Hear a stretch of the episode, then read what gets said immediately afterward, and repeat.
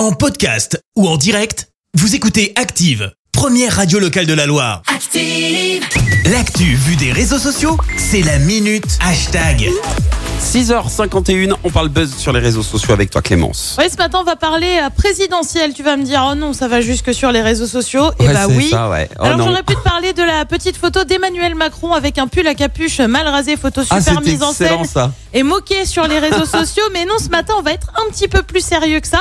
Euh, Parce que tu le sais, les haters de manière générale, les gens aiment bien euh, dire ce qu'ils pensent globalement sur les réseaux sociaux. Mhm. Ça se passe pour un peu tout et n'importe quoi, le foot, les challenges et même bah, la politique forcément.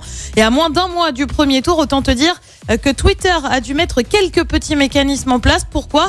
Eh ben parce que le réseau social a tout simplement été pointé du doigt, notamment avec la dernière présidentielle américaine. Cette fois, il y avait eu des accusations de fraude. Ça avait mené à l'assaut du Capitole, qui, tu le sais, a fait cinq morts. Mhm. Euh, Twitter annonce donc mettre en place une stratégie de lutte contre la désinformation pour la présidentielle en France. Concrètement, ça consiste en quoi? Eh ben, ça consiste à supprimer les tweets qui contiennent de fausses informations ou des infos trompeuses sur les modalités de l'élection.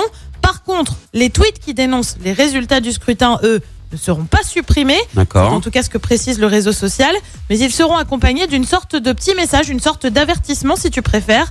On le disait, la mesure est prise suite à ce qui s'est passé aux États-Unis en 2020, mais un autre scandale en 2018 avait déjà éclaboussé les réseaux sociaux. C'est le fameux scandale de Cambridge Analytica qui visait cette fois Facebook majoritairement, accusé d'avoir fourni les données personnelles de millions de personnes pour mener des campagnes de pub massives ciblées pour influencer des électeurs britanniques et américains. Espérons que ça se passe pas comme ça cette fois-ci. Et tu penses qu'ils vont réussir avec les millions de tweets qu'il y a par jour à Je réguler pense tout que ça, ça va faire beaucoup boulot pour la personne Bah ou ouais. les personnes qui doivent s'en occuper. Ouais, je sais plus combien il y a de millions de messages par euh, par Ah, jour, mais je- c'est juste et euh, puis énorme quoi. le Enfin, soir du premier tour, par bah, exemple. oui. Enfin, Ouais, oui, ça va être, euh, ouais, ça va être Ou le soir du hein. deuxième. Enfin, c'est pas tellement le problème d'ailleurs, mais Ouais. c'est- Ah, mais c'est ça. ça va. Merci, vous avez écouté Active Radio, la première radio locale de la Loire. Active.